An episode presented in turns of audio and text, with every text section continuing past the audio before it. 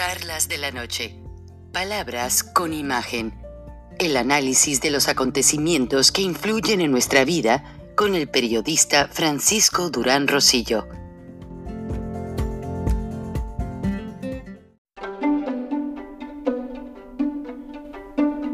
Frank Durán Rosillo eh, te saluda y los saluda a todos ustedes, su amiga María Celeste Raraz, para invitarlos a que se suscriban a mi canal de YouTube María Celeste Raraz, tal como mi nombre, donde les informo todas las semanas eh, sobre entrevistas que tienen un tema que ayuda a mejorarnos como personas y de paso son interesantes. Las pueden encontrar en mi canal de YouTube, así que los espero. Y se suscriben gratis.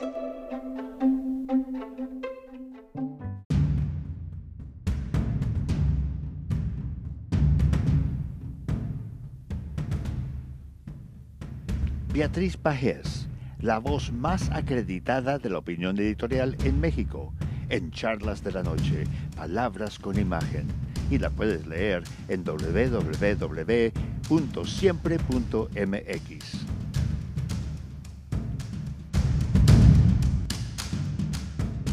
Buenas noches, Frank. Un placer, como siempre, participar en charlas de esta noche.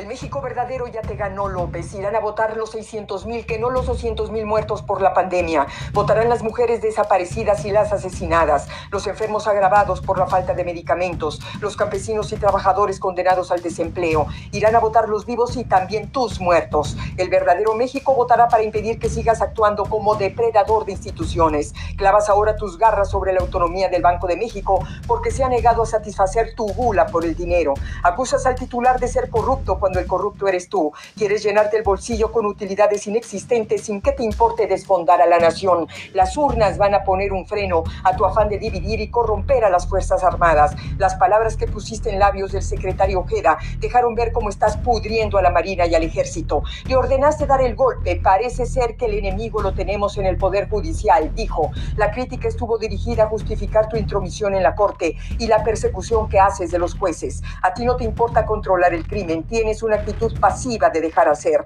Sabemos cómo proteges a los delincuentes. Llamas amarillista a la prensa por denunciar violencia electoral, pero nada le dices a los cárteles que asesinan candidatos y ahuyentan votantes. Tú no eres el pueblo, faltaba más. Lo usas para violar en su nombre la ley y la división de poderes. ¿En qué cajón de tu lucha contra la corrupción pusiste el préstamo de más de un millón de pesos a tu hermano Pepín? El 6 de junio se llevará a cabo un juicio en contra del farsante. El destino de México lo decide a partir de embustes, patrañas y fraudes. Así determinaste la compra de la refinería Deer Park. ¿Cómo vamos a votar los mexicanos? Es la gran pregunta que lanza en su número reciente la revista The Economist. La duda del semanario británico tiene un fondo shakespeariano. ¿Seguirán apoyando a un tirano? Este no es el 2018. El México de hoy ya desnudó al déspota, ya te puede ver tal cual eres y como has sido siempre. Vago, vividor, intolerante, ingrato. Dicen que fuiste mal hijo, mal hermano y eres por un mal mexicano, sufres de desahucio moral.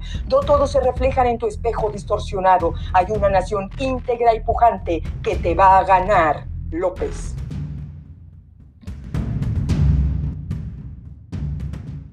Hasta aquí mi comentario. Buenas noches, Frank, y buenas noches a todos quienes nos escuchan en Estados Unidos, México y en otras partes del mundo. Soy Beatriz Pajés. Hasta la próxima.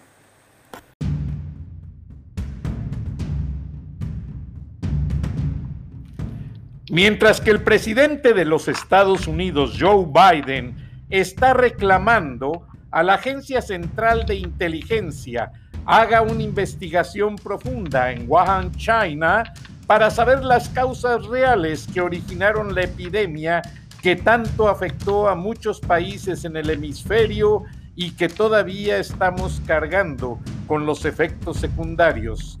Bienvenidos a Viernes de Frena con Gilberto Lozano. Hay mucho de qué hablar e internacionalmente, pues Gilberto tiene la palabra porque lo escuchan millones de personas en los Estados Unidos y Canadá. Bienvenido, Gilberto. Muchas gracias, Franco. Un saludo a toda la audiencia. Eh, bueno, pues todavía sí, efectivamente, el día de ayer aquí en México fallecieron 429 personas de COVID. O sea, en medio de esta distracción que traemos de las elecciones, como que se pierde la sensibilidad del significado que tiene que estemos llegando a esas cantidades de muertos diarios. Claro, lejos de lo que fue el pico de la pandemia, pero para nada se puede decir que está domada. Indudablemente sigue el rezago en la aplicación de vacunas. Eh, vamos a una velocidad en la que aparentemente ahorita estamos llegando a la gente de 50 años, pero con muchísimas irregularidades, Frank. Y bueno, pues mira, una semana llena de cuestiones de impacto internacional en cuanto a México.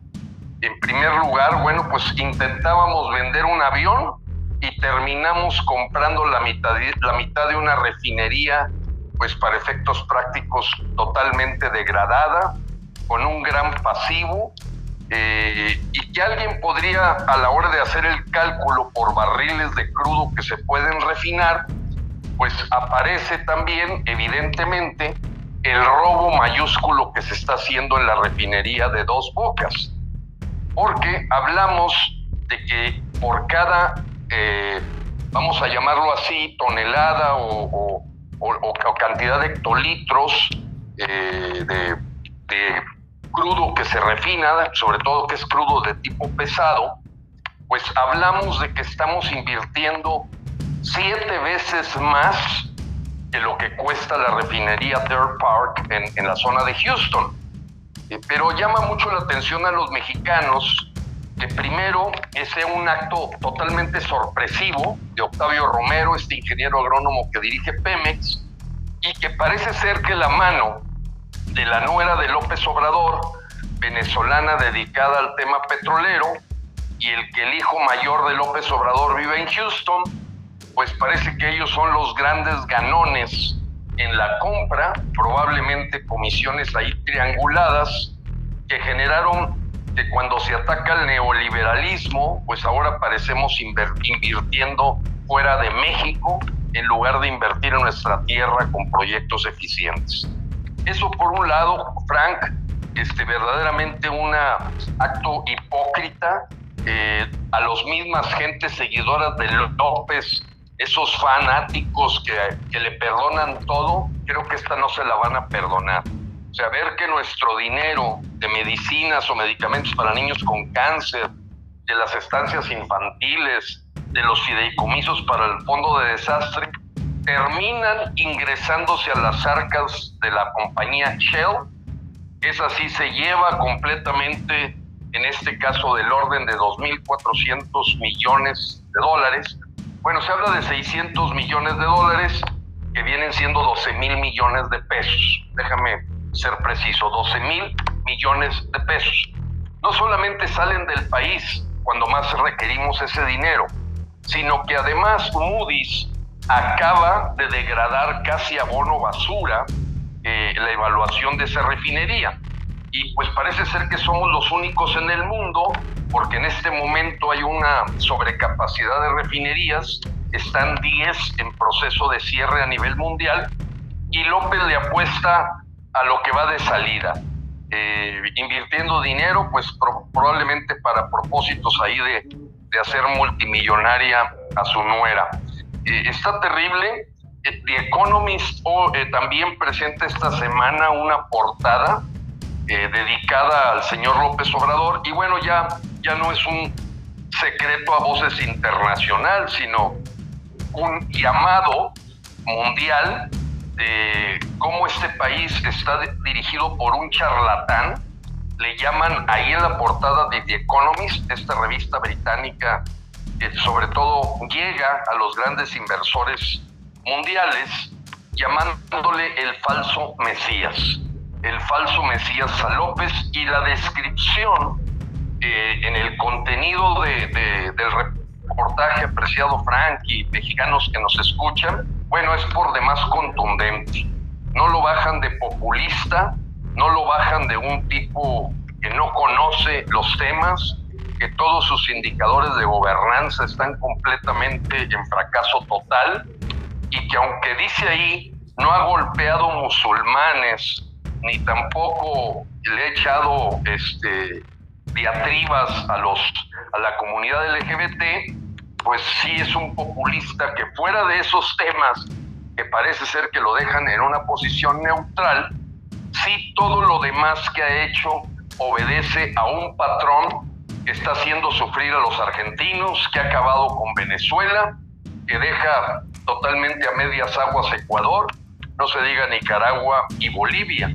Entonces, López, adicionalmente esta semana también se gana un reportaje del Washington Post, donde habla que todas las decisiones económicas que toma pareciera ser que obedecen al patrón de pauperizar a nuestro país. Es de los países que más ha, tardado en recobrarse de la caída económica del año pasado y que es un, sobre todo una persona altamente mentirosa y por lo tanto peligrosa para los efectos eh, de lo que vamos a vivir el próximo 6 de junio, donde parece redactado por frena, porque precisamente la palabra que usa The Economist es el pueblo mexicano tiene que frenar a ese dictador, tiene que frenar a ese populista. Los votantes tienen que salir a raudales para frenarlo.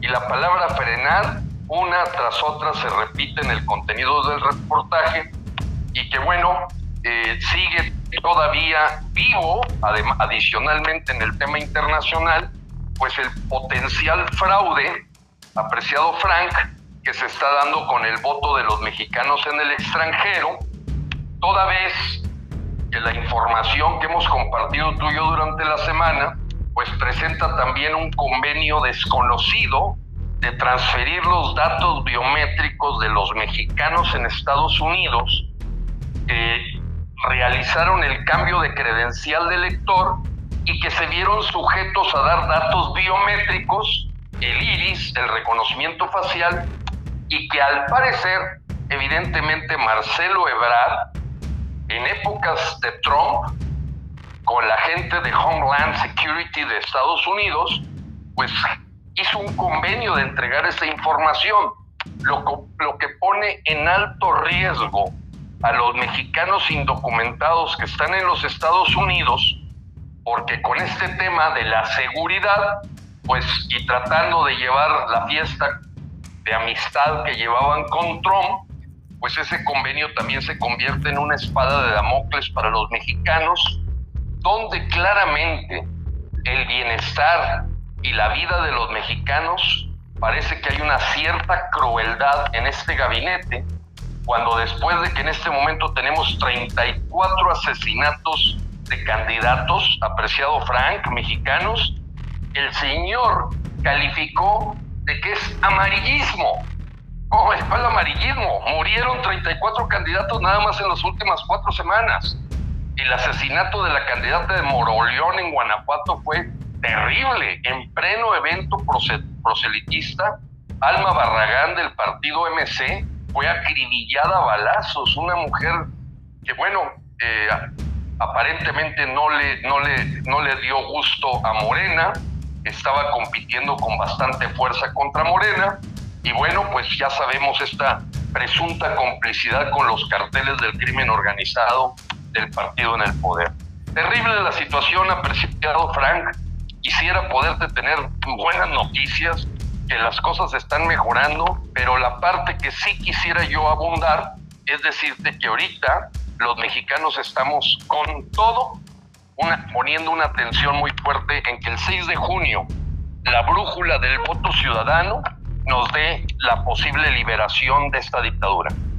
Efectivamente, Gilberto, y recuerda aquel viejo periodista Pedro Joaquín Chamorro, quien fue asesinado por la dinastía somocista y dijo que un simple papel como una boleta electoral puede doblar esas armas contra el pueblo.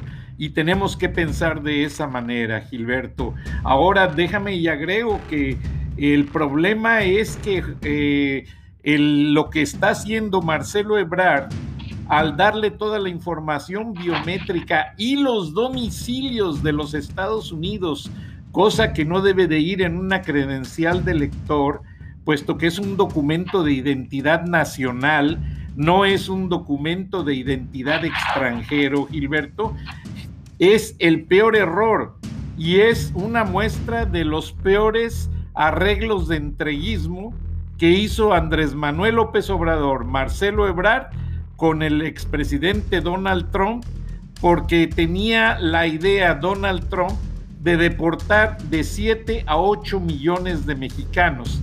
Entonces, ¿de qué manera los iba a ubicar? Con esa información, información biométrica con las cámaras que hay en las calles y con los domicilios de nuestra gente indocumentada.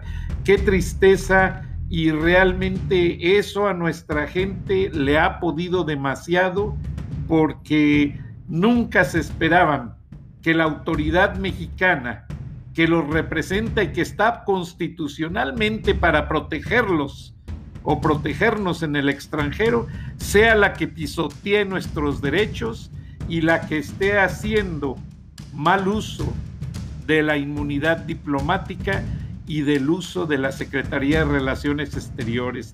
Imagínate, Gilberto. Así es, y Frank, yo quisiera apuntar algo. Al menos toda la información de la Comisión Jurídica de Frena, de aquel tema que dejamos un poco eh, hasta cierto punto avanzado la semana pasada, es evidente que se está pisoteando la Constitución pues lo marca con toda claridad. Tú no puedes ejercer el voto fuera de terreno mexicano. Así de claro.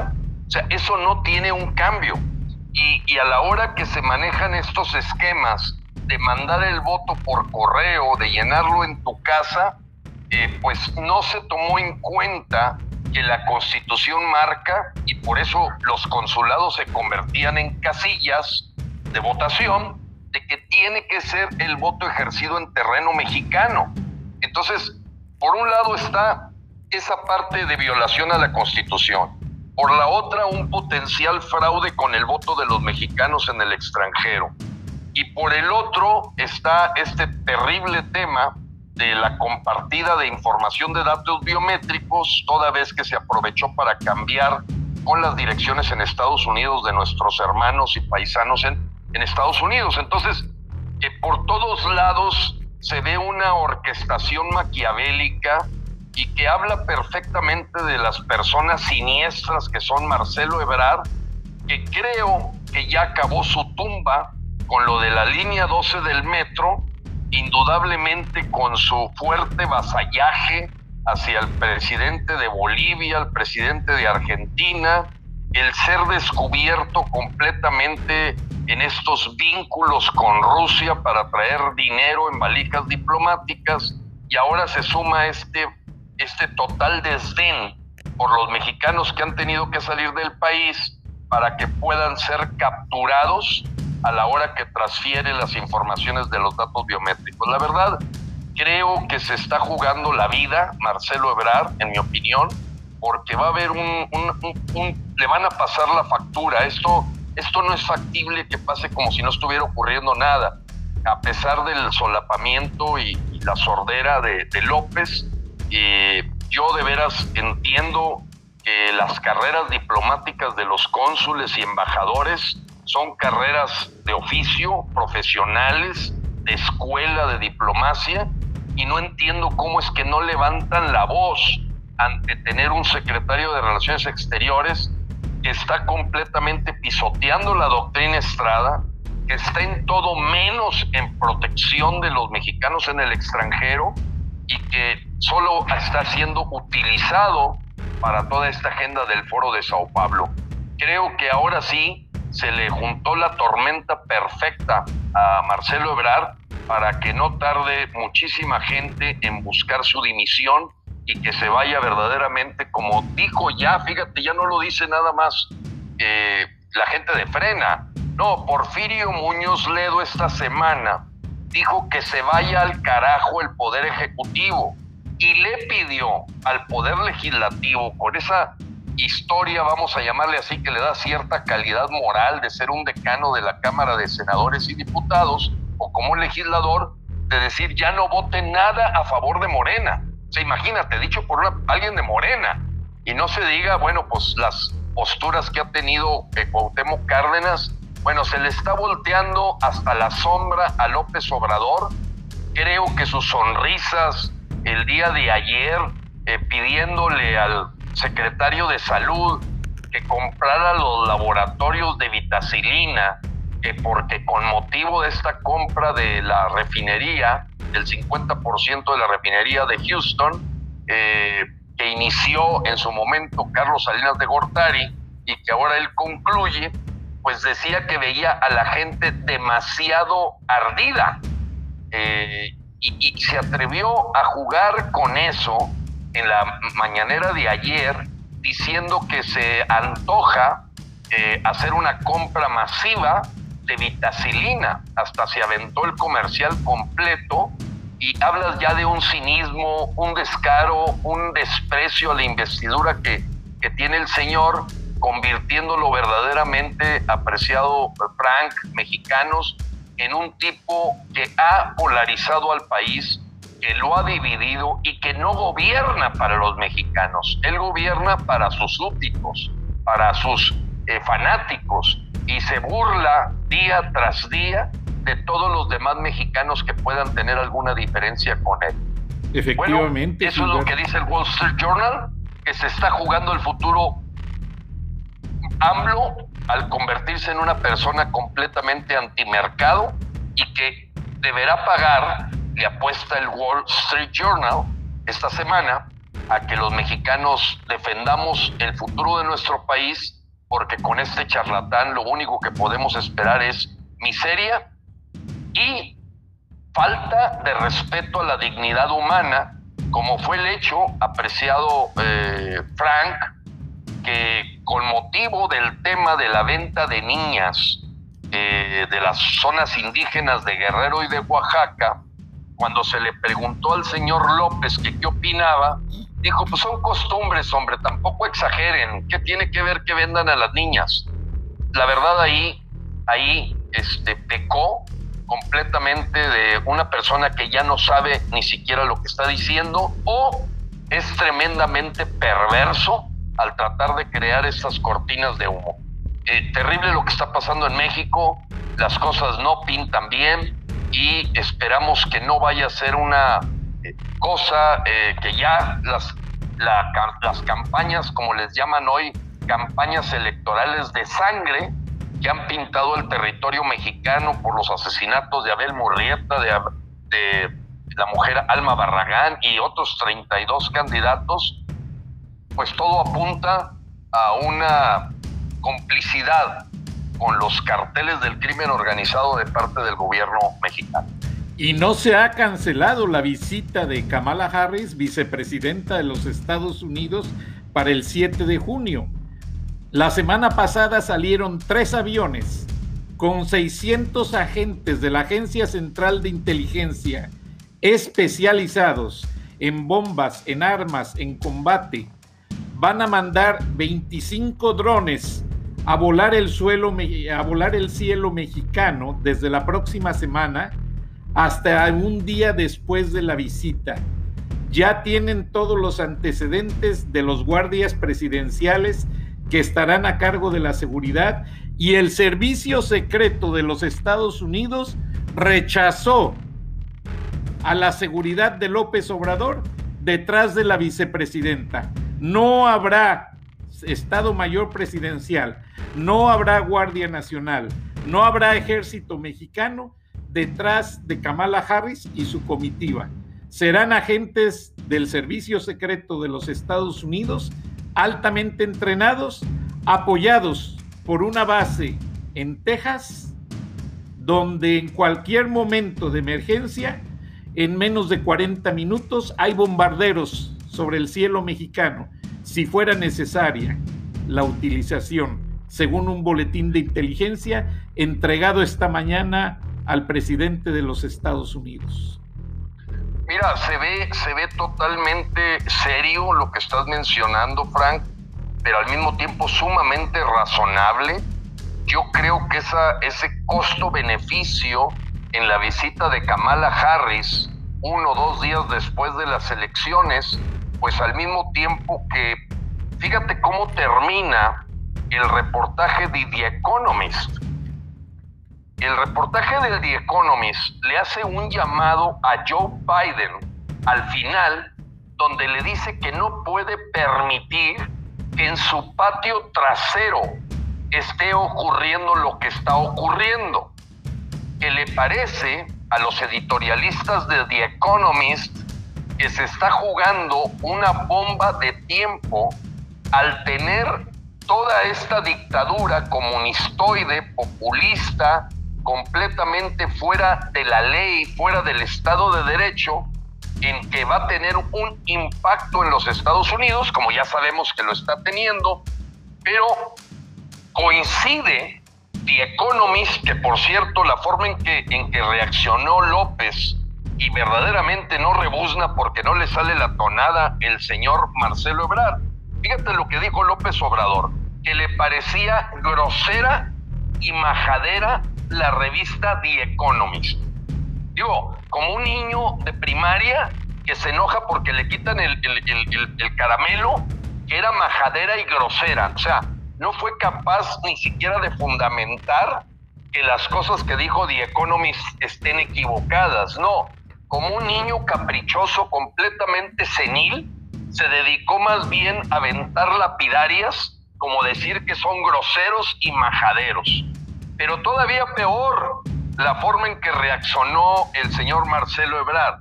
Dijo, The Economist no entienden que no entienden. Fíjate, fíjate, fíjate el trabalenguas de este hombre verdaderamente que debe de estar sufriendo el peor momento de su vida, muy parecido a aquel cuando tuvo que huir de México por aquel eh, estrepitosa corrupción y, y, quebranto y ineptitud con la línea dorada o la línea 12 del metro que está cobrando las facturas día con día. Decir que The Economist no entiende que no entiende, de veras, eh, eh, estás hablando de un nivel de lo más primitivo en materia de relación diplomática, o sea, yo no puedo entender cómo hay un cónsul o un embajador que le pueda tener algo de respeto al señor Ebrard. De veras, eh, yo me imagino que ahí hay gente profesional, hay gente de buena fe, hay gente que ama México y hoy está en manos de un Ebrard Casabón que habría que preguntarse si nació en Honduras o nació en Guatemala, eh, o, eh, etcétera, porque lo único que están haciendo es desprestigiando a México él debió haber tenido un, nivel eh, de perdido de preparatoria para responder al The Economist. No, simplemente dijo que no entienden, que no entienden. Y el señor López, pues ese sí ya lo conocemos, un tipo totalmente bravucón, eh, un pendenciero, que lo único que hace es calificar de grosera y de majadera a la revista Economist, pues muy al estilo de Hugo Chávez, nos recordó, pues más que a Hugo Chávez, fíjate que tenía un poquito más de, más de nivel para dar sus groserías, ¿no? Se le parece más a Nicolás Maduro. Yo diría que es propio de un, pues de un carguero, eh, de un tipo poco preparado, eh, al llamarle majadera. Pero el punto fundamental, apreciado Frank, en todo este tema que les está tronando la bomba a nivel internacional, es que para los mexicanos eh, la llegada de Kamala Harris la analizamos como algo en lo que los Estados Unidos va a venir a poner puntos sobre las IES, sobre los carteles terroristas, sobre el tema de la migración e indudablemente el tema eh, de las violaciones al Tratado México-Estados Unidos-Canadá. Así es que hoy creo que es el peor momento, el peor momento en la historia de México de las relaciones internacionales de nuestro país con los demás países del mundo libre y donde termina pues acomodándose con el grupúsculo de Bolivia, de Argentina y de Venezuela, porque más allá de eso que pudiera ser Cuba, pues la verdad no damos no damos pie con bola en la relación internacional que ha bajado de nivel de aquellas gentes que veías en su época don Santiago Roel, don Emilio Rabaza, en fin, gentes que eran unos figurones y ahora con este eh, verdadero inepto que es Marcelo Ebrard, y se va sumando, se van sumando las cosas, como fue la necesidad de López Obrador de crear la cortina de humo, de atacar al Banco de México, apreciado Frank. Atacó al gobernador que está por salir del Banco de México, que porque habían hecho un préstamo cuando él estuvo, quién sabe en qué tal lugar, ya se comprobó que es una mentira, que López ya acusa sin tener absolutamente ni siquiera la información segura. De veras que sus asesores lo único que lo están es hundiendo, eh, jugando un juego de distracción, un juego propio de un payaso, eh, un bufón, y, bueno, la categoría con la que deben de ver a los mexicanos en otros países es de lo más bajo en este momento.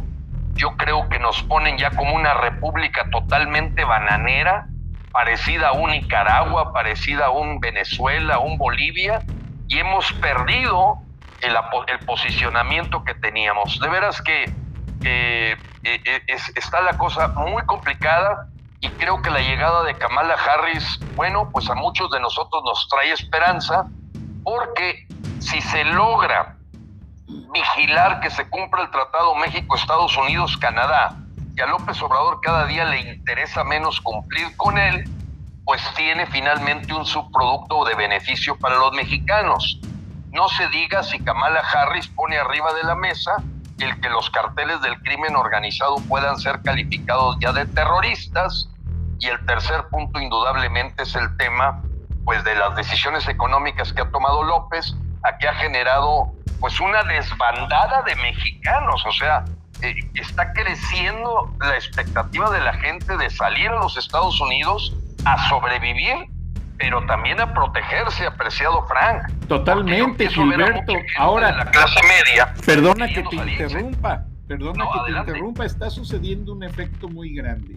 Antes de irnos a la pausa, pero ya tenemos al, licenciado Alejandro Pérez Corso, candidato de eh, Unidad Ciudadana, que va a entrar al aire con nosotros, pero eh, a Marcelo Ebrar, como dicen mucha gente, se le está saliendo de control todo, porque el darle los domicilios a las autoridades mexicanas de las credenciales de lector, en esas credenciales de lector hay domicilios de gente que se dedica al narcotráfico a alto nivel.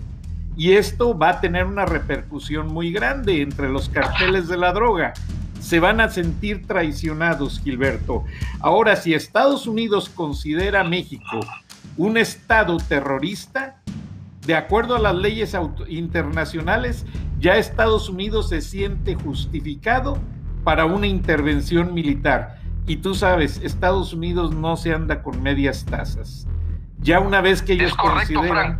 Y, yo creo, Frank, este asunto de que no le hayan permitido al Estado Mayor Presidencial, o llámese como se llame ahora, porque simplemente le cambiaron el nombre, o el Ejército Mexicano, cuide de la presencia de la vicepresidenta de los Estados Unidos en México, sino se tengan que apoyar en miles de agentes, pues ya te están diciendo de cuál es el nivel de confianza que hay aquí. O sea, e-, es, impresionantemente bajo. O cero. Sea, lo que diga Marcelo Ebrard cero confianza, no Cero, confianza. Ya no hay confianza en el gobierno de López. Te lo dije hace unos minutos, la Agencia Central de Inteligencia destacamentó 600 hombres en la Ciudad de México que ya están vigilando todos los lugares. Entonces, nos vamos a una pausa comercial, mi querido Gilberto, y regresando tenemos a Alejandro Pérez Corso.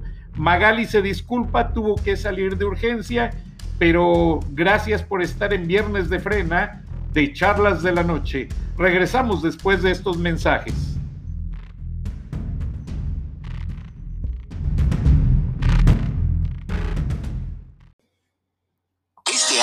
T-Mobile no se trata de lo que nos separa, sino de lo que nos une. Ahora, llévate el iPhone 12 por cuenta nuestra en todos nuestros planes con un intercambio de iPhone elegible. Así es, el iPhone 12 por cuenta nuestra, con cada plan en el líder 5G en cobertura. T-Mobile.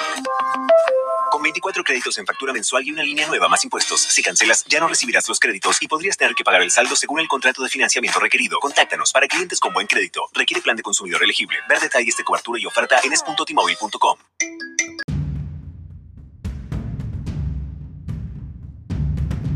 Regresamos al segundo segmento de Viernes de Frena, charlas de la noche, con Gilberto Lozano, quien nos ha estado dando pues bastante información que está antecediendo a lo que se ve que es la caída del partido Morena, del partido del presidente Andrés Manuel López Obrador y tenemos un invitado, Alejandro Pérez Corso. Bienvenido Alejandro, bienvenido Gilberto Lozano, quien tiene otra entrevista en vivo en unos minutos, pero le pedimos que nos ayudara este, simplemente con la introducción de Alejandro. Así es, y, pues me da mucho gusto Alejandro porque eh, darte la bienvenida a este viernes de frena, eh, porque ha sido muy claro para nosotros pues la expectativa de tener estas entrevistas eh, con lo que probablemente tú ya conozcas que se llama el sello frena. Así el sello frena intenta hacer una evaluación ciudadana anterior a la elección, pues para saber los servidores públicos, los empleados públicos que vamos a tener, como dimos, como decimos, por sus hechos los conoceréis. Alejandro, si nos dices por favor el distrito, la zona en la que tú estás compitiendo y el partido por el que estás compitiendo.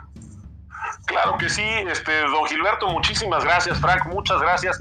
Primero que nada, yo quiero hacer, además de agradecer el espacio, hacer un reconocimiento público a don Gilberto que ha articulado este, desde la sociedad civil eh, la resistencia al régimen corrupto, incompetente y autoritario de Morena, y, y, que además ha logrado a través de este ejercicio de voto informado que se materializa en el sello Frena, desenmascarar la estrategia de relaciones públicas de la corrupta alianza del PRIANREDE para manipular el voto a través de esta farsa del mal llamado voto útil. Vecina, vecino, aprovecho este espacio para presentarme. Soy Alejandro Pérez Corso, candidato a diputado federal por el Distrito 6 de la Magdalena Contreras y Álvaro Obregón en la Ciudad de México. Pues dices y dices bien, apreciado Alejandro, nosotros para poder analizar lo que era la oposición real, nos pusimos a ver las ocho leyes más importantes que ha impulsado el gobierno de López y cómo se han comportado los partidos en ese voto. Y, aunque evidentemente este grupo que se formó en esta alianza llamada Va por México del PRIAN-RD, pues les hemos hecho saber a los mexicanos que para empezar, el PRD está afiliado al Foro de Sao Paulo. O sea, no podemos olvidar que los chuchos, Jesús Zambrano y en su época López Obrador, firmaron ese deseo de convertir en un bloque socialista del río Bravo hacia abajo. O sea, el PRD está metido ahí. Nadie puede entender, bueno, cómo fue que se juntan estos con los otros, ¿no?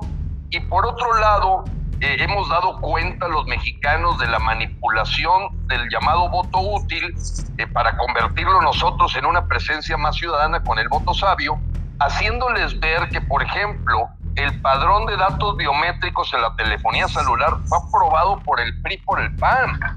La presencia dos años más del presidente de la Suprema Corte de Justicia fueron aprobados por el PRI y por el PAN. Entonces, eh, pues parece ser que la oposición a la que le quieren cargar el asunto de una amistad anterior de Dante Delgado eh, pueda perjudicar eh, la presencia de candidatos como tú, eh, que son verdaderamente ciudadanía que utiliza el vehículo de MC para servir al pueblo.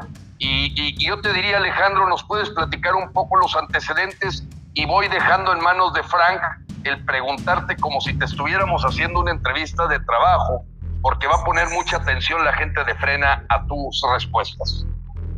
Muchas gracias, don Gilberto. Lo dejamos atender su entrevista, pero yo me quedo con esa pregunta que usted me da y le mando este, mi, mi más sentido agradecimiento por el espacio. Gracias, Gilberto. Adelante, Alejandro, por favor. Mira, justamente como dice don Gilberto, este, Frank, yo le he planteado a mis vecinas y vecinos del Distrito 6 de la Ciudad de México justamente que lo que yo les estoy presentando es mi solicitud de empleo a diferencia de los políticos que hacen política a la antigua, que se meten a la política para ser nuestros jefes y solo eh, rendirle cuentas a una camarilla en el poder, yo estoy convencido y mis compañeros de Movimiento Ciudadano también, que hay, que, que hay nuevas maneras de hacer política donde la ciudadanía debe estar al centro y donde el jefe es el ciudadano. En esta lógica, viéndolo así como una entrevista de trabajo, yo le he planteado a la gente que es importante que sepan quién soy, qué estudié, dónde he cambiado antes para ver qué experiencia tengo y lo puedan comparar para ver si, si me dan la oportunidad a mí de ser su empleado del mes todos los meses, así como en las cadenas de comida rápida cuelgan el cuadrito del empleado del mes. Yo aspiro a ser el empleado del mes todos los meses de, mis vecinos y vecinas de la Magdalena Contreras y Álvaro Obregón. Y en esa lógica, querido Frank y, y, auditorio que nos escuchan, pues yo empezaría por decir que además esto a lo que nos tiene que llevar, como tú sabrás, querido Frank, en México estamos por primera vez, eh, la constitución se reformó y por primera vez se está buscando la reelección tanto de diputados federales como de algunos alcaldes. En el caso de mi distrito, el distrito 6 de la Ciudad de México, el diputado federal Sergio Mayer, que tal vez tú lo recuerdas por su carrera artística, es nuestro actual diputado federal y está buscando la reelección. Entonces, creo que parte importante de esta entrevista de trabajo pues, es dar la foto completa, decirle a los vecinas y vecinos quién soy, qué estudié, qué experiencia tengo para que puedan decidir si me dan la oportunidad a mí o reelegimos tres años más al diputado federal de Morena, Sergio Mayer, que pues no solo es de Morena, sino ha resultado ser además bastante malito. Empezando con esto, estimado Frank, estimado auditorio, yo soy un ciudadano como muchos este, millones de mexicanos que me despierto temprano a dar la batalla para que mis hijos y mi familia y mi comunidad tengan una, una mejor vida. Este, soy abogado, soy licenciado en Derecho, estudié también la maestría en Derecho y cursé el doctorado en Teoría Política, Teoría Democrática y Administración Pública en la Universidad Autónoma de Madrid. Además de eso, tengo una especialización que para mí es muy importante, que es la especialización en Desarrollo Económico Local. Tengo cinco diplomados en distintas ramas del derecho y además he sido profesor de la Facultad de Derecho en la UNAM eh, en, el, en, la trayectoria profesional, pues lo que te puedo decir, Frank, lo que les puedo decir a ustedes, vecinas y vecinos que nos escuchan y auditorio interesado en estos viernes de frena, es que eh, tengo, más de 20, tengo 42 años y tengo más de 20 años de trayectoria profesional, de una intachable trayectoria profesional, tanto en el sector público como en el sector privado. En el sector público he sido coordinador jurídico del, del entonces SAI, que ahora el régimen corrupto, incompetente y autoritario de Morena le cambió en un golpe efectista el nombre, creo que al instituto, para volverle a robar lo que ya le habían robado al pueblo o algo así por el estilo. Y que se lo siguen robando. Que se lo siguen robando, así es, mi querido Franco, con, con una desvergüenza que es verdaderamente digna de, de una caricatura. Y después de eso fui justamente coordinador de asesores de la Secretaría de Desarrollo Económico del gobierno del estado de Veracruz. Y luego de ahí regresé a esta que es pues mi comunidad de toda la vida, la Magdalena Contreras, donde nacieron mis hijos, donde nació mi esposa, eh, a, a la dirección general en el Consejo de Seguridad Nacional de la Presidencia de la República. Después de eso tuve el gran privilegio de irme a la Secretaría de Educación Pública como coordinador de todos los órganos desconcentrados y descentralizados del sector educación y cultura. Esto es 38 pues, organismos, desde la CONADE hasta el Politécnico Nacional, pasando por el INBE, el INA, el CONACULTA, el IMCINE, el CONALEP, el Colegio de Bachilleres, una cantidad importante de organismos que yo coordinaba personalmente y que además era secretario de su junta de gobierno. Y ya para el final de la administración pasada, eh, me ascendieron a la posición de mi jefe directo, que era el jefe de la oficina del secretario de Educación Pública, donde concluí la administración pasada eh, coordinando la transición entre el último secretario, el que salía, y el nuevo secretario, el que entraba a pesar de que pues, hubo varias invitaciones de diferentes lados para participar en el gobierno, pues yo desde el principio la verdad es que con el mayor respeto que le tengo a los 30 millones de mexicanos, que con razones importantes y atendibles y decepcionados de lo que había pasado en el país, votaron por Morena, pero yo sí veía cosas que desde entonces me preocuparon y preferí no participar en el gobierno de López Obrador y creo que no me equivoqué. Y ahora por primera vez en mi vida, mi querido Frank, este, pues levanté la mano para concursar en un, por competir por un cargo de elección popular. Justamente por el deterioro que está viviendo el país, sentí que los, las personas que teníamos preparación, experiencia, honorabilidad y, desde luego preparación y vocación, teníamos que levantar la mano para salvar al país porque no nos íbamos a perdonar quedarnos de, espectadores pasivos en, en la destrucción del país. Qué bueno, Alejandro. Eh, advierto a nuestra audiencia del norte de California, de Oregon, de Idaho, de muchas partes en los Estados Unidos. Estamos en nueve estaciones de amplitud modulada y estamos ya en 32 plataformas donde usted puede escuchar el programa una y otra vez. Incluso seis de esas plataformas nos traducen al ruso y al Hatakana, Hiragana y Kianji, que es el idioma japonés. Ahora, eh, yo le aviso a nuestra audiencia que en Viernes de Frena no aceptamos entrevistas con nadie que no sea una persona que realmente esté entregada de vocación al puesto de elección popular. Y a sugerencia de Magali Reina, quien contribuye muy arduamente en este programa, estamos entrevistando el día de hoy a Alejandro porque contemplamos que todo su perfil reúne los requisitos de lo que es un candidato para el sello Frena. Entonces, Gilberto Lozano te entrevistó hace unos minutos, yo continúo con parte de la entrevista y Alejandro, ¿estás dispuesto a no dar ni un ápice en caso de que ganaras la elección a este cargo, a no coludirte con la mafia de la 4T? no solo, no solo estoy dispuesto, sino hago mi compromiso público y formal. Yo no podría ver a los ojos a mis hijos si, si yo que he denunciado públicamente la, al régimen incompetente, corrupto y autoritario de Morena, no tendría yo, la verdad, este, ninguna autoridad moral frente a mis hijos si faltara esa promesa. Mira, el, país está en una situación crítica, ser oposición requiere, como yo digo constantemente a mis vecinos, que para tener la lengua larga, Frank, hay que tener la cola corta. Y esto es un poco de lo que hablábamos hace un rato de la alianza del PRI-ENREDE. Las, las reformas más autoritarias que están pavimentando la dictadura de Morena en este país han contado con el voto cómplice tanto del PRI como del PAN.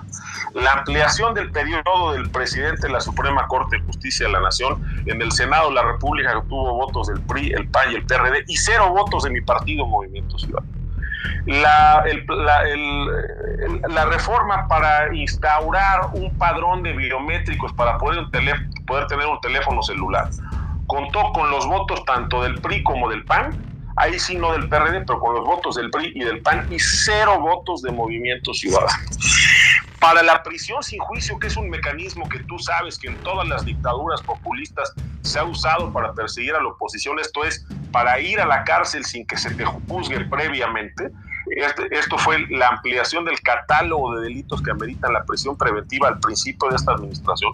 Una vez más contó con el voto en el Senado, el voto cómplice del PRI, el PAN y el PRD. ¿Y por qué digo en el Senado? Esto es importante explicárselo a los que nos escuchan, estimado Frank. Porque eh, el Morena en la Cámara de Diputados sí tiene mayoría, donde le faltan unos cuantos votos es en el Senado. Le faltan aproximadamente 15 votos. Y entonces, para no quitarse la máscara por completo, el PRI y el PAN con sus colas largas, los aprietan mediante la UIF, la, la, la Fiscalía General de la República y el SAT, y le ponen pues ocho votos el PAN, siete votos el PRI, y así es como Morena ha ido sacando sus reformas más, más autoritarias con la ayuda del PRI-RD. Y en todos estos casos, estimado Frank, queridos vecinas, vecinos y paisanos que nos escuchan del otro lado de la frontera, quienes les mando toda mi admiración y todo mi cariño, han contado con el, voto cómplice de, esta pandilla de políticos. Por eso yo, le, yo te digo, Frank, yo no me voy a coludir, yo no me voy a vender. ¿Por qué? Porque yo sí tengo la cola corta. A mí, por los, la naturaleza y los encargos que he tenido a lo largo de mi carrera profesional, me han revisado hasta debajo de las muelas y yo sigo teniendo el mismo patrimonio con el que entré al servicio público. Tengo una casa que compré con una hipoteca que estoy pagando a 20 años. Todo el mundo sabe dónde vivo, todo el mundo sabe qué coche tengo, todo el mundo sabe en qué escuela van mis hijos.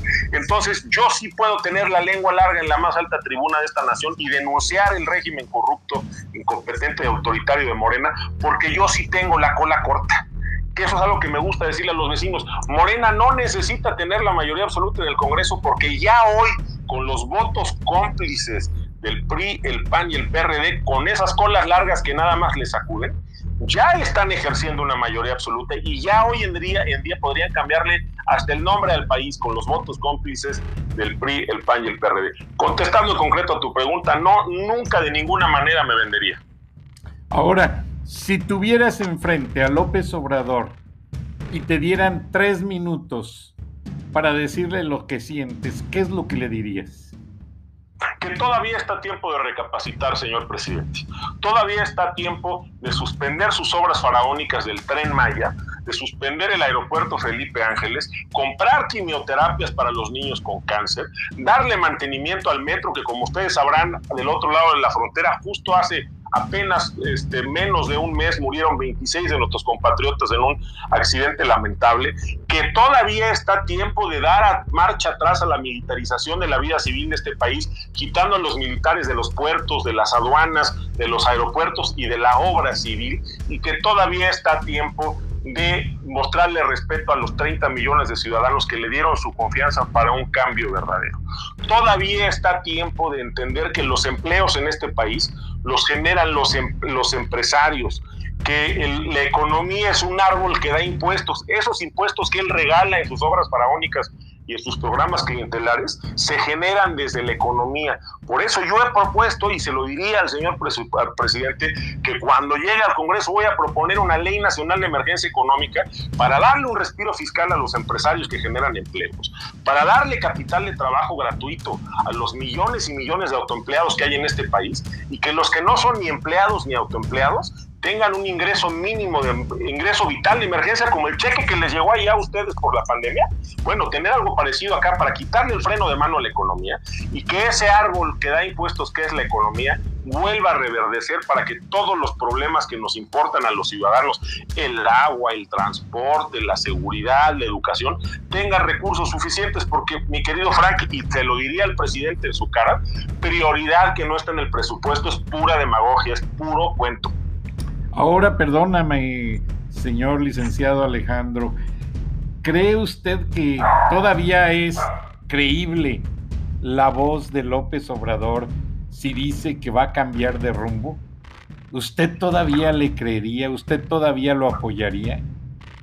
No, no, a ver, yo, yo quiero ser muy claro, mi querido Frank, yo nunca he apoyado a López Obrador, no voté por él, pero tengo un profundo respeto y entiendo de dónde viene el sentimiento de los 30 millones de mexicanos que sí votaron por él.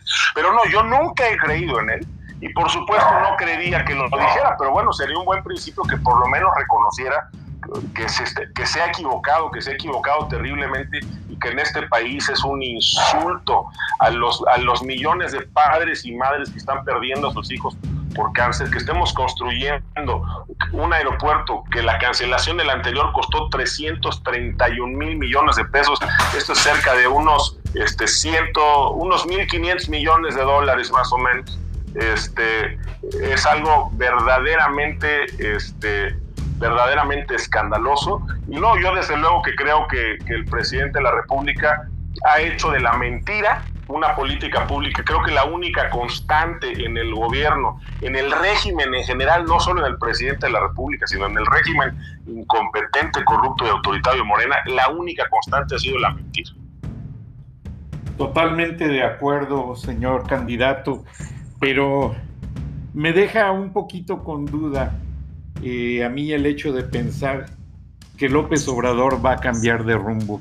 Creo que esa posibilidad sería nula dado que ya mucha gente se lo ha propuesto y no lo ha hecho ni en la más eh, sensible etapa como es ayudar a los niños con cáncer. Por el, por el contrario, puso a López Gatel a decir que los clamores de los padres eran mentiras para manipular al gobierno. Y evidencia tal es que somos de los países con más muertos en la presente pandemia. Muchos seguimos trabajando desde casa y todavía en México no se ha podido tener un control total ni de vacunas ni de la pandemia porque no hay quien haga valer un control sanitario eh, de una manera de vida Y todo eso viene de las deficiencias del gobierno de López Obrador. Ahora, la economía está en un punto cero de credibilidad. Como escuchó Kamala Harris, llega el día 7 de junio, un día después de los comicios. Si usted tiene la evidencia de que le hicieron fraude en su elección, ¿qué le diría a Kamala Harris, quien está reclamando un México justo para poder continuar con negocios del TEMEC o mejor conocido como Acuerdo de Libre Comercio? Yo creo, por un lado, que, los derechos humanos, entre ellos los derechos políticos, sí son un asunto de naturaleza internacional. Y por el otro, creo que nos hemos dado instituciones como mexicanos que todavía no han sido del todo capturadas por el régimen corrupto, mentiroso y autoritario de López Obrador. Y yo, en caso de que sintiera que me hicieran fraude, primero acudiría a las, a las instancias legales correspondientes, el Instituto Nacional Electoral y el Tribunal Electoral del Poder Judicial de la Federación, en el que con todas las deficiencias que puedan tener todavía confío en ellos como instituciones no del todo capturadas, solo parcialmente capturadas por el régimen incompetente, autoritario y corrupto de Morena y a la vicepresidenta Harris le diría que cuenta con muchos mexicanos para defender la seguridad jurídica de las inversiones, no solo de los estadounidenses, sino de la de los propios mexicanos, porque la falta de seguridad jurídica en las inversiones no solo es falta de seguridad jurídica en la inversión extranjera, sino es falta de seguridad jurídica en la inversión nacional también. Y una vez más digo que lo que no entiende el, el régimen incompetente, corrupto y autoritario de López Obrador es que la economía es un árbol que da impuestos y que todos los bienes públicos, las vacunas, las universidades, los policías e incluso los programas clientelares que él ha puesto en marcha, se pagan de una sola fuente, que son los impuestos. Y si no queremos que esta bola de corruptos e incompetentes nos quieran subir los impuestos e inventarnos impuestos nuevos, tenemos que darle seguridad jurídica a las inversiones y para eso la comunidad internacional, por supuesto, que es fundamental. Ahora, el Banco de México, por tradición, ha tenido a sus gobernadores que son gente que es elegida por su experiencia. Y por primera vez, López Obrador quiere manipular esta elección, precisamente para dejar que se permita hacer en el Banco de México la recepción de esos dólares mal habidos que llegan al país producto del narcotráfico. ¿Usted de qué manera le exigiría al gobierno de López que pare con esa acción que va no solamente a afectar la economía interna, sino también de cierta manera regional? Yo aquí te contestaría, este, querido Frank, dos reflexiones. La primera es que coincido, el Banco de México está en riesgo y con el riesgo del Banco de México está en riesgo toda la economía del hemisferio y eventualmente hasta una crisis de carácter internacional. El, el, Banco de México sí está en riesgo y aquí es donde yo le pregunto a mis vecinas y vecinos y a la gente que generosamente nos escucha en la Unión Americana, a quienes les mando todo mi respeto y todo mi reconocimiento y todo mi afecto, les pregunto, si el Banco de México está en riesgo, que lo está, ¿confiarían su defensa a los mismos partidos que ya nos traicionaron en la ampliación en la constitución del catálogo de delitos que ameritan prisión preventiva. ¿Le confiaría la defensa del Banco de México a los que ya nos traicionaron votando a favor de la iniciativa de Morena para hacer un padrón de biométricos? ¿Confiaría la defensa del Banco de México a los mismos legisladores y a los mismos partidos que ya nos traicionaron con la ampliación del periodo del presidente de la Suprema Corte, lo que le abre la puerta a la ampliación del periodo presidencial del propio López Obrador. ¿Confiaría en la defensa del Banco de México a la misma bola de sinvergüenzas que aprobaron en la madrugada me refiero específicamente a los senadores del PRI, el nombramiento en la madrugada en el Senado de la presidenta de la Comisión Nacional de Derechos Humanos que está destruyendo la CNDH? Creo que la respuesta es clara. Si queremos hacer un contrapeso en el Congreso, como el que yo voy a hacer cuando sea diputado federal y todos mis compañeros de Movimiento Ciudadano vamos a hacer un contrapeso al régimen incompetente, mentiroso, autoritario y corrupto de Morena, en lo del Banco de México y en la destrucción de cualquiera de las instituciones que nos hemos dado en la democracia mexicana. Vamos a dar una batalla hasta las últimas consecuencias porque para tener la lengua larga hay que tener la cola corta y por eso es que nosotros sí vamos a poder en el Congreso detener esos atropellos.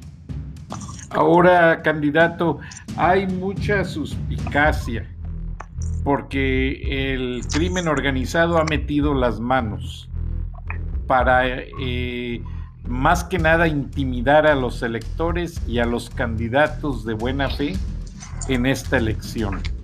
Usted es candidato, usted es ciudadano, ¿qué le diría a Ovidio Guzmán, el hijo del Chapo Guzmán, que es íntimo amigo de López Obrador y que le mandó un cheque de un millón de dólares a López para que tuviera en su cuenta privada, muy a gusto, a manera de soborno.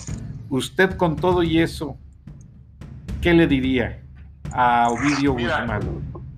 Mira, aunque, aunque no creo nunca tenerlo de frente y por mi seguridad espero que así sea, yo lo que sí le puedo decir a Ovidio Guzmán es que es un cobarde, que es un mataseñoras, que es un mataniños, a él y a todos los criminales de este país que las narcoseries producidas por el Pigmenio Ibarra los glorifican, los humanizan y los, los convierten en personajes guapos, que son unos humanos, pero son unos monstruos, porque ya el crimen organizado cambió su modus operandi, ya no, ya no corrompen a las autoridades con dinero, ya los corrompen con medio, con miedo asesinan a sus hijos, asesinan a sus esposas, a los que no bailan al son que ellos tocan. Entonces yo le diría, no solo a él, sino a todos los que se dedican al, al, crimen organizado matando señoras y matando niños, que son unos cobardes y que tarde o temprano en esta vida o en otra van a pagar todos sus pecados y que, y que a, todos nos que a todos nos alcanza la justicia.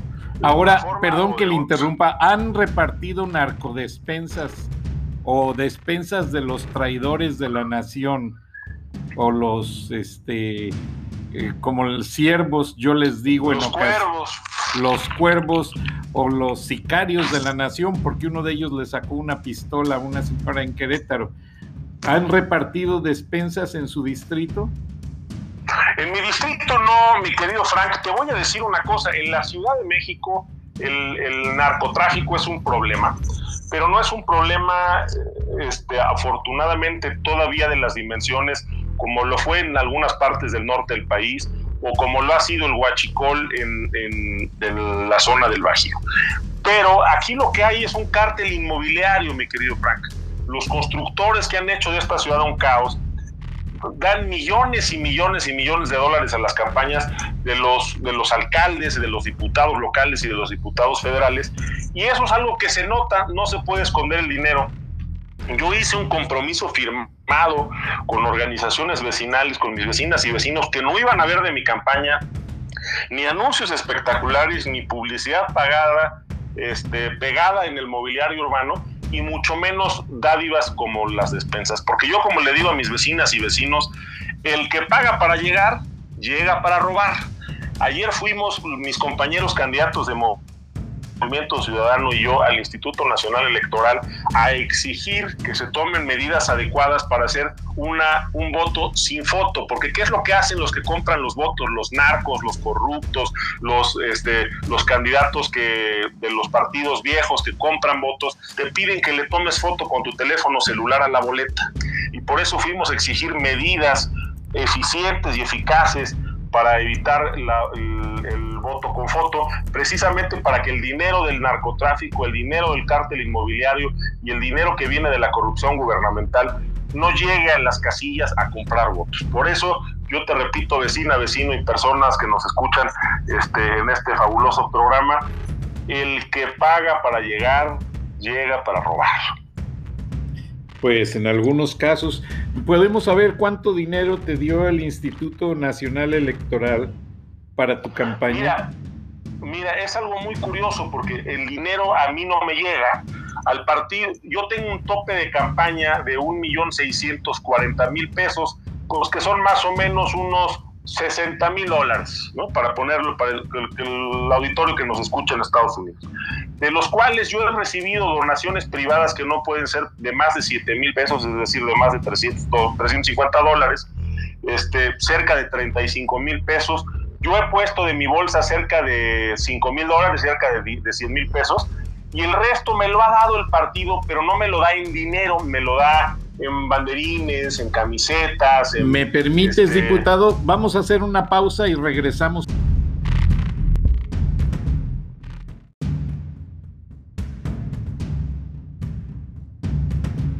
Alejandro Pérez Corso, candidato por Alianza Ciudadana, un distrito en la Ciudad de, de, México. Estábamos hablando de las aportaciones que recibes directamente de tu partido. ¿A ti te ha dado gente particular o gente de tu distrito por el cual estás peleando electoralmente representar dinero para tu campaña?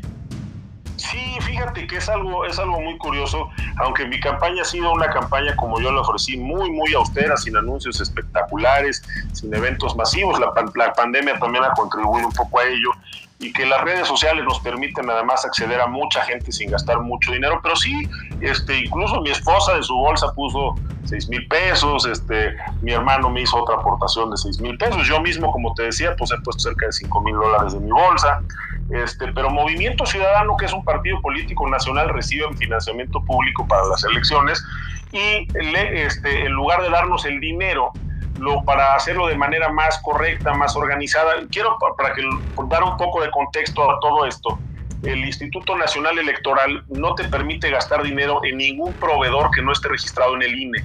Entonces esto hace la fiscalización en tiempo real bastante importante. Entonces yo tengo que registrar una semana antes entrevistas telefónicas, eventos, etcétera, y decir si, si yo, por ejemplo, voy a tener una reunión vecinal, tengo que decir cuántas sillas va a haber, si va a haber una lona y quién la va a poner y entonces el INE manda a una persona a todos mis eventos a ver cuántas camisetas, cuántas sillas, cuántas gorras, etcétera. Entonces la fiscalización, la verdad es que es una fiscalización la que hace el INE, yo creo que buena. Los criminales y los sinvergüenzas pues siguen siendo este pues muy eficientes para darle la vuelta porque tienen pues mucha manera de con dinero en efectivo hacer cosas que no se pueden fiscalizar, pero en el caso del Movimiento Ciudadano, que es un partido que, entre otras cosas se ha distinguido por cumplir con la ley este, y particularmente en este proceso electoral nos capacitó a todos para que ni siquiera por error fuéramos a violar la ley. Este, en, lugar de darnos dinero, lo que ha hecho es darnos eh, hacer compras consolidadas de camisetas, de gorras, de paraguas y nos lo reparte a los candidatos y ellos lo reportan en tiempo real al INE.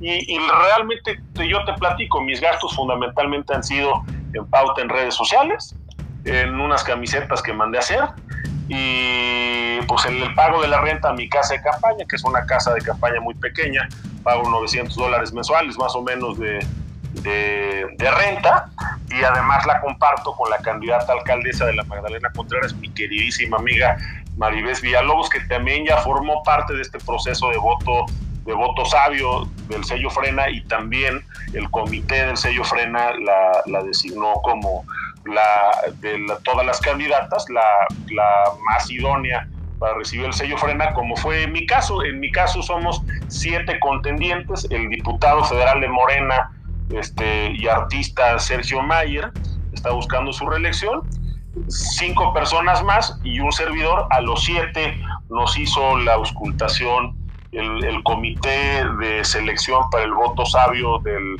del comité del sello frena. Y aunque en algunos casos se le ha dado en algunos distritos a más de uno, yo me siento verdaderamente honrado que de este ejercicio enteramente ciudadano y muy, muy riguroso, el que haya salido con el sello frena haya sido su servidor. Vecina, vecino, yo te invito este, a que busques en la página de frena este link donde viene el sello frena para los 300 distritos federales para los que estamos contendiendo diputados federales. un proceso de selección bastante arduo y hay candidatos de todos los partidos, desde luego menos de Morena, este, y, creo que, creo que puede servir para orientar el voto mucho más allá de esto, esta mentira que te venden, te venden del voto útil. Yo te reitero, vecina, vecino, que el único voto útil es el que haces por la persona que te sirve a ti, le sirve a tu familia y le sirve a tus causas. Nada tiene de útil votar por los que ya nos fallaron y ya nos traicionaron en el Congreso dándole sus votos a Moreno. Ahora, estamos a una semana y dos días de la elección general. Si este fuera tu última oportunidad de dirigirte a las masas, ¿qué les dirías en un minuto? Vecina, vecino, soy Alejandro Pérez y quiero ser tu mejor empleado, el empleado del mes todos los meses. Yo sí puedo ser un contrapeso porque yo tengo un peso que proviene de mi honorabilidad, de mi experiencia, de mi vocación y de mis ganas de servirte a ti, no a la vieja política. Yo sí voy a ser un contrapeso para el régimen incompetente, corrupto y autoritario de Morena, porque para ser un contrapeso se necesita tener peso específico propio y que ese peso específico propio no venga de las largas colas como las que tienen el PRI, el PAN y el PRD. Soy Alejandro Pérez Corso y quiero ser tu mejor empleado. Muy bueno, lo hiciste en 40 segundos. Decía Winston Churchill en una ocasión que lo querían entrevistar, él viajaba en tren por toda Europa y acabando la, acabada la Segunda Guerra Mundial, los periodistas lo pararon para entrevistarlo y decirle, señor Premier, queremos saber sus opiniones acerca del fin de la guerra. Y les dijo, no puedo. Pero ¿por qué si solo nos va a hablar un minuto? Les dice, por esa razón no puedo.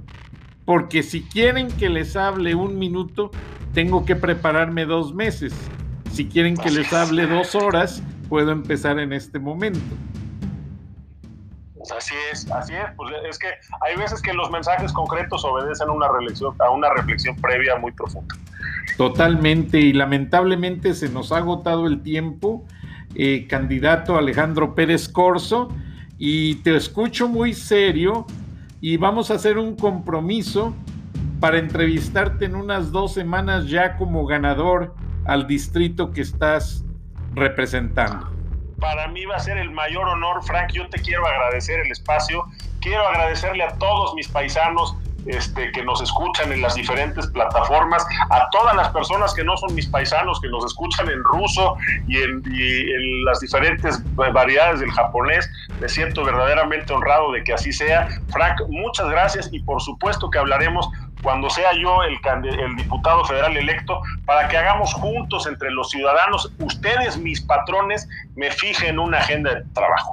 Y nada más para cerrar, te explico por qué nos escuchan en Japón, porque cuando he ido a dar mis conferencias, tú lo puedes ver en mi página, en la Universidad La Salle de León, Guanajuato, estoy, tengo fotos con jóvenes japoneses que están estudiando en México en México tú sabes que ya Guanajuato ya es el nuevo Detroit de Latinoamérica.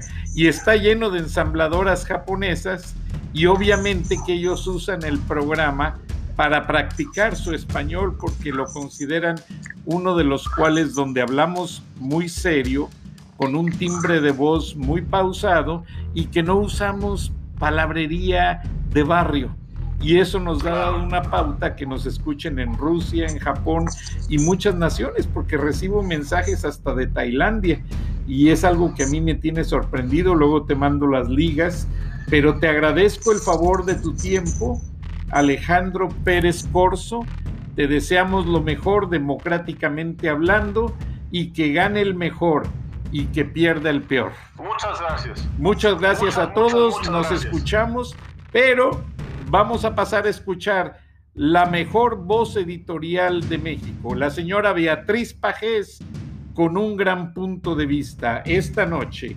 Adelante, Beatriz, ya está en cabina. Gracias.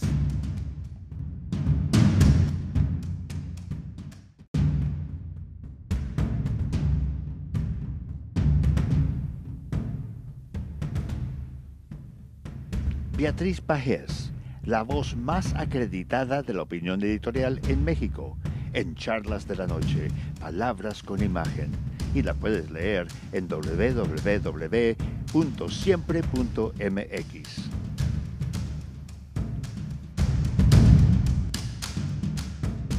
Buenas noches, Frank. Un placer, como siempre, participar en charlas de esta noche.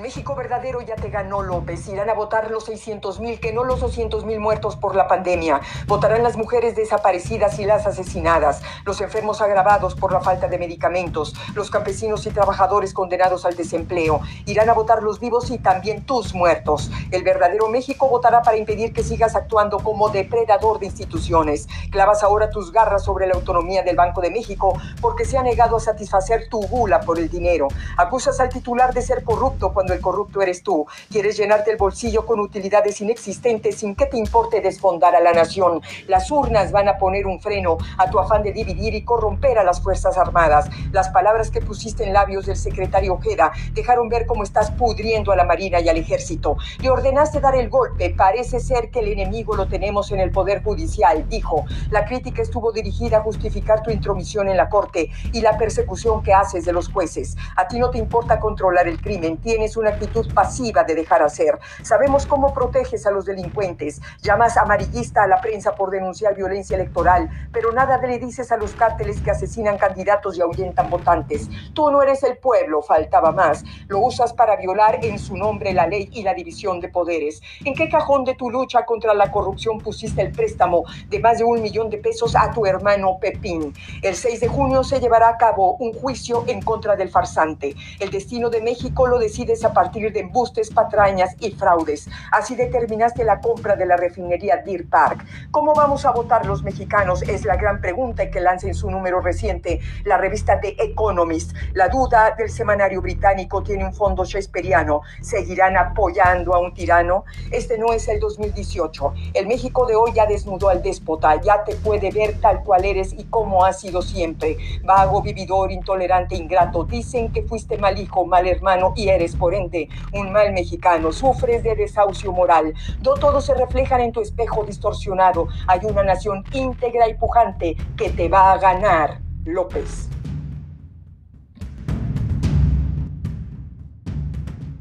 Hasta aquí mi comentario. Buenas noches Frank y buenas noches a todos quienes nos escuchan en Estados Unidos, México y en otras partes del mundo. Soy Beatriz Pajés. Hasta la próxima.